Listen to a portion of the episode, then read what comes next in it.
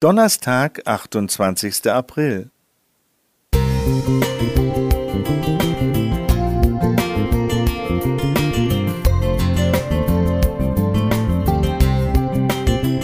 Ein kleiner Lichtblick für den Tag.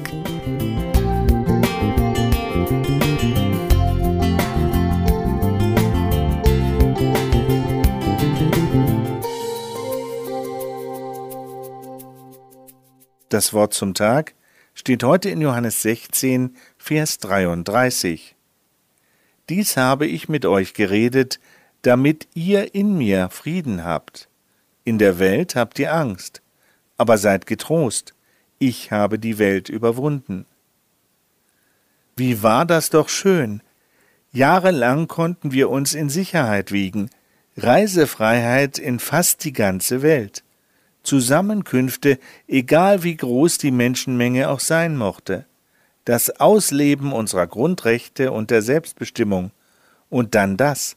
Ein kleines Virus versetzt die ganze Welt in Angst und Schrecken. Dabei galten doch die Infektionskrankheiten als schon fast besiegt. Und plötzlich ist die gewohnte Sicherheit nicht mehr da. Die Pandemie durch das Coronavirus hat die Frage, welche Sicherheiten wir als Menschen haben, ganz neu in den Fokus gerückt. Soziale Isolation, wirtschaftliche Existenzkrisen, ständig neue und sich verändernde behördliche Verordnungen und widerstreitende Meinungen in den Medien haben nicht wenige verunsichert. Bagatellisierung, Resignation, vorauseilender Gehorsam, Gereiztheit oder Rebellion stellen erlebte Reaktionen dar. Es ist das Ergebnis einer Spannung zwischen Ratlosigkeit, Unsicherheit, Not, Verzweiflung und Ängsten bis hin zur Panik. Für manche kann diese Spannung sogar eine psychische Traumatisierung bedeuten. Niemand ist vor dieser Herausforderung sicher, auch Christen nicht. Hier erlebe ich den persönlichen Glauben jedoch als wertvolle Ressource. Eine lebendige Beziehung zu Christus zu haben und seine Zusagen in Anspruch zu nehmen, kann Halt geben und eine Chance für ein gelingendes Leben trotz schwieriger Situation bieten. Glaube kann zwar nicht jede notwendige Gesprächstherapie ersetzen, aber der Glaube kann zu einer stärkeren Resilienz führen.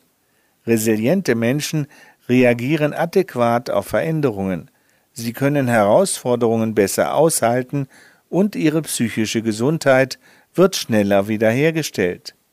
Die eigenen Nöte und Ängste im Gebet zu formulieren, eine Grundhaltung der Dankbarkeit einzunehmen und sich bewusst zu werden, welche Verheißungen mir in Gottes Wort zugesprochen werden, führt zu einer positiven Haltung.